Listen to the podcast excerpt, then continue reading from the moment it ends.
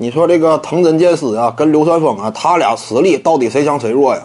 一方面就动漫展现上来看，那流川枫明显更高，对不对？他属于什么？漫画当中的，呃，类似于鸣人呐、佐助这种关系嘛，跟这个，呃，樱木花道之间。一般来讲，漫画设定啊，如果说有这种，哎，类似 A B 角这种感觉，对不对？呃，男一号、男二号，而且尤其是热血动漫，往往是啥呢？实力差不多，实力一旦说出现明显差距了。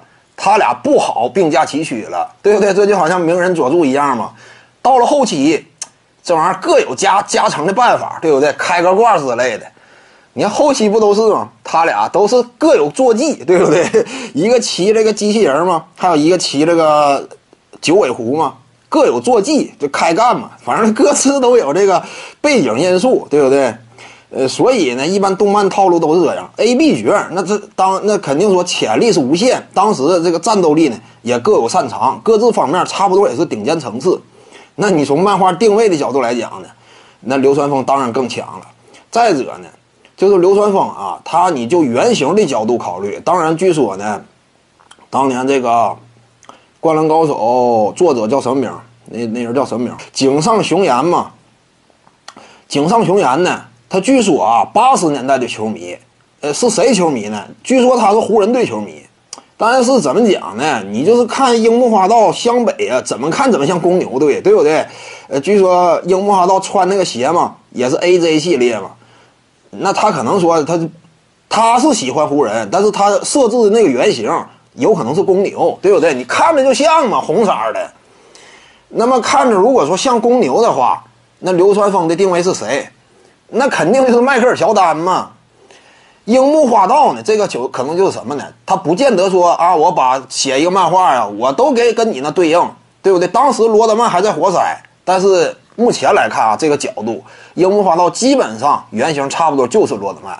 这个作者他不见得咬死这话，为什么作者不咬死？你看采访井上雄彦呢，是不是罗德曼是原型？他不干。为什么不干？一个是呢，我真要说把这话撂死呢，可能说会存在一些纠纷。再者呢，一旦说你的动漫形象跟现实当中某一位球星直接我承认了，就是按他来的，不好办了。为什么？动漫形象它需要有独立的人格，我咔嚓一下跟罗德曼绑一块了，对不对？这就不太有利于动漫形象的独立展现。他得人格化吗？IP 化吗？你跟罗德曼一样的那。罗德曼把这个 IP 给占了，那是不行的。所以呢，一般来讲，采访作者他不会承认这个事儿。据说他也不承认嘛，不承认是这个罗德曼，但其实应该就是，你就肯定多少有影。而流川枫呢，毫无疑问，迈克尔乔丹。